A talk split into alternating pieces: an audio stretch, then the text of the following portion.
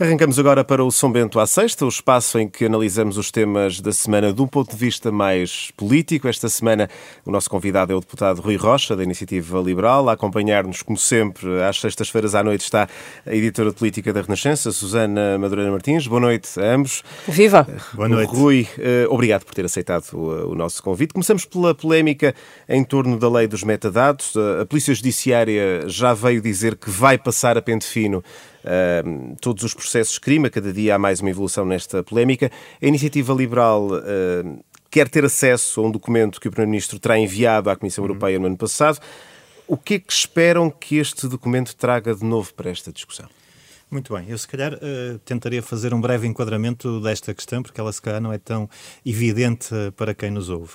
O, do que nós estamos a falar é, é basicamente uma legislação que existia uh, em pleno vigor até, até esta decisão do Tribunal Constitucional, que tinha por sua vez transposto uma diretiva da União Europeia sobre precisamente esta questão de, de, metadados. E o que são metadados? Basicamente são dados que depois podem ser mais básicos, como o e-mail, o número de telefone ou dados um pouquinho mais relevantes, se quisermos, uh, que dizem respeito às chamadas que fazemos, à, à, duração dessas chamadas ou até ao sítio onde as fazemos, não é? ao local onde estamos quando as fazemos. E, portanto, essa legislação permitia que as operadoras guardassem esses dados e que os guardassem para todos os utilizadores, qualquer um de nós, durante um ano. Entretanto, em 2014, houve uma decisão do Tribunal uh, de Justiça da União Europeia que veio dizer que isso era uma violação do direito à privacidade, precisamente porque tinha este caráter generalizado uh, e, portanto, não dizia respeito a, a, nenhuma investigação concreta, mas era... No fundo, estávamos todos sob vigilância, no Certo, fundo, é no fundo. Uh, e, portanto, a interpretação que o Tribunal de Justiça da União Europeia fez sobre esta matéria é que a utilização e a manutenção desses dados deve ser uma utilização e uma manutenção feita com caráter de excepcionalidade, precisamente porque o princípio é o princípio da privacidade que é que acontece? Portanto, desde 2014 que esta decisão existe, ela, aliás, é uma decisão que parte da interpretação da Carta Europeia dos Direitos Fundamentais e que, portanto, que é legislação que é recebida diretamente no, no ordenamento português.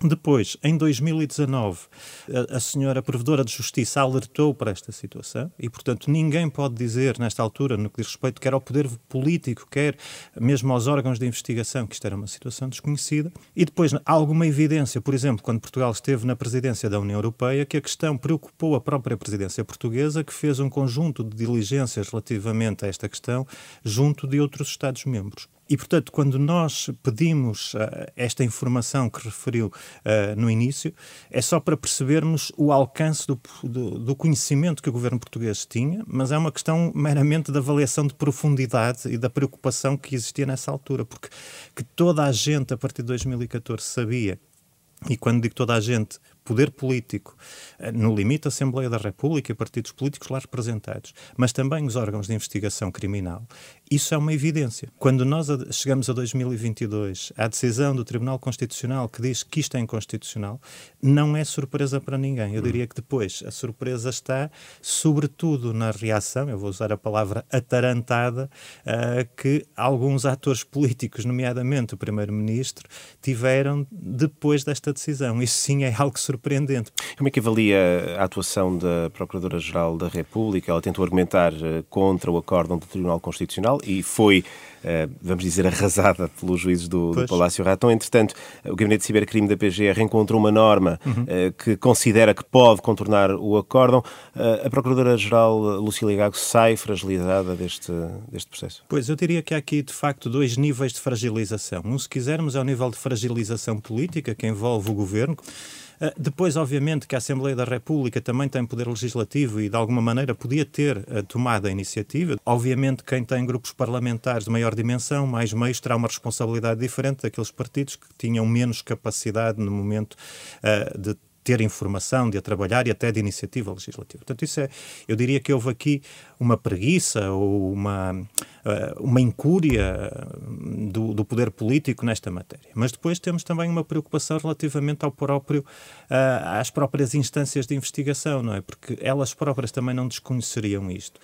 E é um bocadinho perturbador que, sabendo que o quadro era este, que se possa ter, uh, enfim, sustentado investigação uh, nestes preceitos, quando já se sabia que isto era uma bomba relógio que ia explodir mais tarde ou mais cedo. Seria muito mal que nós chegássemos à conclusão que há muitos casos de investigação que são sustentados apenas nestes metadados. Estes metadados são, de facto, podem ser dados instrumentais, dados de suporte, mas uma investigação fundamentada apenas nestes metadados, ou seja, a que horas é que determinada agente fez chamadas, a quem fez e onde é que estava, onde é que estava quem recebeu, etc. Isto são tudo dados que parecem muito mais de suporte a uma investigação, que depois tem que ser trabalhada com outros dados, e não propriamente dados definitivos para a acusação ou até para a condenação de alguém. Pois ou para é, que alguém saia libado também. Também, também, também, naturalmente. Agora, mas a preocupação que foi posta sobre a mesa é que haveria muitos casos que iriam, iriam cair, iriam ruir, porque na sequência desta decisão o ponto fundamental da acusação e da investigação eram estes metadados. Isso é algo surpreendente e é algo preocupante. Um, e, portanto, eu diria que, de facto, a Procuradoria-Geral da República também não sai muito bem, porque essa reação depois eh, de tentar eh, contrabalançar ou de pôr em causa a decisão do Tribunal Constitucional, também ela parece pouco sustentada. E, portanto, eu diria que, bem aqui, uh, vejo o Tribunal Constitucional, que decidiu aquilo que, em termos jurídicos, tinha que decidir, e também a senhora Provedora de Justiça, que, em tempo, alertou, alertou, alertou para, a situação. Para a Depois o resto sai relativamente mal, em, em geral. Sr. Deputado, vamos uh, a outro tema que tem marcado também estas uh, semanas, que é a Lei de Emergência Sanitária. Uh, há um anteprojeto do Governo. A Iniciativa Liberal acompanha este anteprojeto? Não, a Iniciativa Liberal já teve oportunidade de se pronunciar, fê-lo, aliás, bem cedo, logo que o texto deste anteprojeto foi conhecido. Uh, nós consideramos que incorporava uh, disposições de tal maneira graves que tínhamos que nos manifestar desde logo uh, relativamente a este ponto. Já outros partidos políticos se manifestaram e, e, e os próprios atores da, da, comunidade jurídica, a Ordem dos Advogados, o bastonário, o bastonário já se pronunciou, alertando para estarmos aqui perante inconstitucionalidades. O que é que nós temos aqui nesta, neste anteprojeto? Nós atravessamos a situação pandémica uh, com uh, um corpo legislativo que, em determinadas alturas, pareceu insuficiente e não dá resposta total àquilo que eram as características específicas da pandemia. E, portanto, esta podia ser uma boa oportunidade para uh, propor uma legislação que, de alguma maneira, viesse a ser mais, ter uma resposta mais cabal a situações como estas. Nós sabemos que o quadro legislativo anterior, e a iniciativa liberal em várias alturas pronunciou, permitiu, pelo menos na nossa opinião, alguns abusos e, portanto, aquilo que nós esperávamos de uma legislação que viesse agora, depois da experiência adquirida, colocar uma nova regulamentação jurídica deste tipo de temas, o que nós esperávamos é que fosse uh, mais adequada, mais repensada e, e mais equilibrada também. Pronto, basicamente, este anteprojeto tem, tem duas coisas fundamentais tem disposições para aquilo a que o governo chama a fase crítica e tem disposições para uma outra fase, que normalmente, imagino eu, precederá a fase crítica, que é a fase de emergência. Portanto, nós olhando para a fase crítica, temos duas críticas fundamentais, uh, passa a repetição, uh, a fazer esta fase crítica. Por um lado, a fase crítica uh, está prevista para um período de 30 dias. Isso parece-nos excessivo, ou seja, uma fase crítica pode ser num instante de relativamente mais fragmentada, sim, de algumas semanas. Duas semanas, cinco dias. Porquê prever à partida uma fase crítica de 30 dias? A outra é que se prevê aqui a, a intervenção de alguma maneira de um Conselho Científico, isso parece-nos bem, ou seja, nós achamos que estas questões têm sempre que ter um suporte científico. Notamos, no entanto, que na constituição deste Conselho Científico faltam algumas dimensões que nos parecem relevantes. Por exemplo, uma representação uh, ou, e a preocupação da saúde mental. Nós sabemos que essa foi uma questão muito relevante e continua a ser uh, durante a gestão da pandemia e, as consequências que depois vêm a seguir desta situação pandémica. Falta, por exemplo, uma representação daquilo que seria a comunidade educativa. Sabemos que as escolas, as crianças, os alunos também são os principais ou uns dos principais prejudicados de toda a gestão pandémica. E falta também a representação daquilo que poderiam ser os interesses económicos, ou seja, só quando este Conselho Científico, ou se este Conselho Científico tivesse uma representação abrangente, pelo menos de mais estes interesses e de mais estas realidades, é que nós consideraríamos que poderia haver uma representação completa neste Conselho Científico. Mas Uh, o ponto está até uh, ainda mais grave naquilo que é tal fase anterior, e eu não sei se é anterior no tempo ou é pelo menos anterior no tempo, no, no, em termos da escala de gravidade, que é a fase de emergência. Porque essa fase de emergência, ao contrário do que acontece agora, pode ser decidida pelo Governo sem consultar a Assembleia da República e sem intervenção do Sr. Presidente da República, e nessa fase de emergência já há a possibilidade de decretar consequências ou medidas que podem ser gravosas do ponto de vista dos direitos, das liberdades e garantias. Portanto, nessa fase de emergência, repito, sem intervenção da Assembleia da República e sem intervenção do Sr. Presidente da República, podem ser decretados isolamentos e quarentenas individuais, pode ser limitada a mobilidade internacional, pode haver intervenção nas atividades económicas, com fixação de horários, fixação de regimes de venda, e, portanto, aqui há limitações, ou pode haver limitações a, a, aos ajuntamentos na via pública, uma limitação do direito de reunião, etc. E, portanto, há aqui um conjunto de possibilidades de violação uh, de direitos, liberdades e garantias sem sequer uh, se ouvir a Assembleia da República e sem intervenção do Sr. Presidente da República. Portanto, em, relação ao Presidente, ao, em relação ao Presidente da República, precisamente, uhum. que já veio dizer uh, que irá pedir a fiscalização certo. preventiva de uma futura lei deste género, uh, ainda estamos na, numa fase de anteprojeto. O que eu lhe perguntei é se faz sentido anunciar desde já a fiscalização preventiva de um documento ainda antes de haver um diploma fechado. Eu acho que neste caso só faz sentido uh, no contexto de uma preocupação que o Sr. Presidente da República terá também face ao conteúdo desta, deste anteprojeto e, portanto, tal como nós, uh, eu quero acreditar que o Sr. Presidente da República viu tal uh, gravidade naquilo que é proposto que decidiu não esperar depois para uma versão mais consolidada, anunciando desde logo, face àquilo que está neste anteprojeto, essa fiscalização preventiva, porque estamos perante uh, graves uh, possibilidades de agressão a princípios uh, fundamentais e a direitos, liberdades e garantias, e, portanto, compreendo essa reação pronta, que noutra, noutra situação seria talvez extemporânea, neste contexto da gravidade da agressão implícita nesta, nesta, nesta proposta legislativa. Seguimos agora para um outro tema também a marcar a atualidade, a eutanásia. Esta semana o Partido Socialista entregou um debate, ou marcou um debate putestativo para junho. Uhum. Uh, a Iniciativa Liberal vai apresentar uh, iniciativas e, se sim, em que uhum. moldes? Nós sim apresentaremos uma proposta legislativa que seja mais uh, completa naquilo que é o tratamento de uma situação muito delicada. Isso obviamente. significa que não acompanham ou, ou vão acompanhar os projetos de Partido Socialista e Bloco de Esquerda, que são, são muito semelhantes?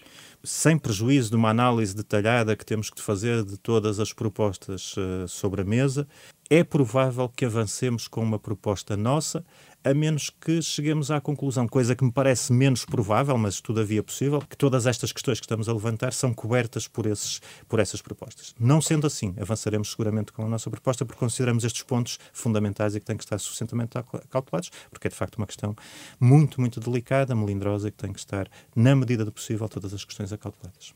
Como é que viu uh, esta proposta do Chega, que veio apresentar uh, uma proposta de referendo sobre a despenalização da eutanásia? Isto faz algum eh, sentido nesta altura da discussão?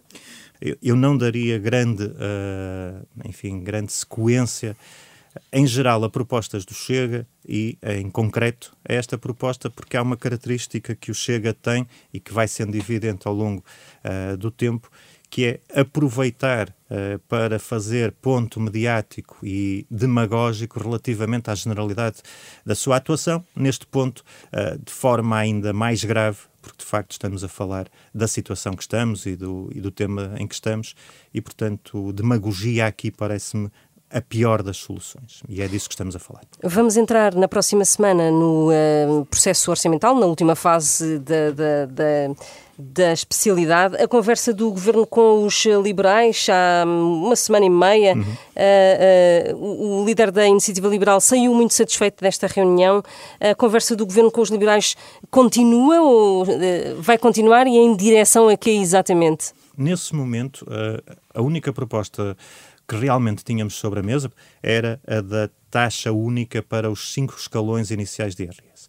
E, portanto, tendo recebido esse convite para reunirmos, reunimos com o Governo nessa expectativa de que, na nossa opinião, esta era uma boa proposta. Os portugueses confrontam-se, de facto, com um agravamento do custo de vida e, portanto, nós estamos muito convencidos que essa é uma proposta diferenciadora e uma proposta que permitia de imediato aliviar os portugueses com rendimentos mais baixos. Isto tudo também num cenário em que o Governo e o, Estado têm neste ano de 2022 um acréscimo de receitas face à execução de 2021 de 3 mil milhões, ou seja, o Estado também beneficia uh, da inflação, o Governo beneficia da inflação e, portanto, há aqui um acréscimo de receitas muito significativo e a nossa, uh, a nossa ideia é que este era o momento de dar um sinal, sobretudo a quem tem rendimentos mais baixos, a quem tem, portanto... E o, o uhum. Governo foi, de alguma maneira, sensível à, à, à, à conversa que a Iniciativa Liberal eh, levou para esta reunião? O nosso entendimento foi que sim, que havia uma possibilidade real uh, de avançarmos com uma solução desta natureza e daí o nosso, uh, o nosso compromisso de uh, manifestar e de apresentar perante os, os, eleitores que acreditávamos que era de facto uma excelente proposta uh, e que havia receptividade no sentido de avaliar e de, a, e, de a, e de a ter em conta por parte do governo. Em todo caso, neste momento, uh, depois do, do, debate na especialidade que aconteceu, uh, nomeadamente no âmbito da Comissão uh, de Finanças com, com, o Ministro Fernando Medina, em que ele rejeitou liminarmente, já depois dessa reunião, dois ou três dias depois, o assunto está encerrado, na nossa opinião, mal encerrado, porque era de facto uma excelente medida para aliviar o rendimento dos portugueses com salários mais baixos. Eh, hoje ficamos a saber que hum, dois dirigentes da Iniciativa Liberal se demitiram com críticas uh, à, falta de separação de poderes e, alegando déficit democrático interno.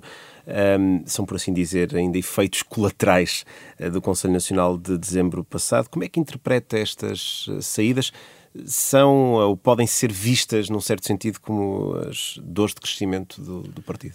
O que eu posso dizer sobre isso, eu próprio assisti a, essa, esse Conselho Nacional uh, em que essas questões foram discutidas e, e, não posso entender, de facto, uma acusação de falta uh, de democracia, porque aquilo que as pessoas em causa se queixam é que a sua proposta não foi aprovada. Não foi aprovada porque, precisamente porque a maioria dos votos uh, não aprovou e, portanto, uh, o que aconteceu foi que no órgão em causa, com a composição que ele tem de acordo com os estatutos uh, do partido, uh, a maioria entendeu que a proposta. No fundo, a democracia funcionou. funcionou. Não funcionou, foi de acordo com aquilo que eram as expectativas das pessoas que propuseram, mas isso uh, é algo que, que, sobre já não, não, não devo sequer fazer comentários.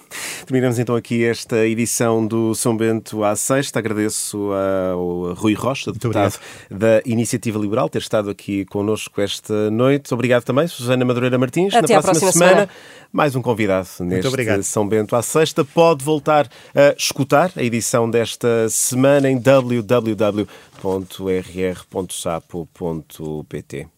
E já a seguir, o ensaio já.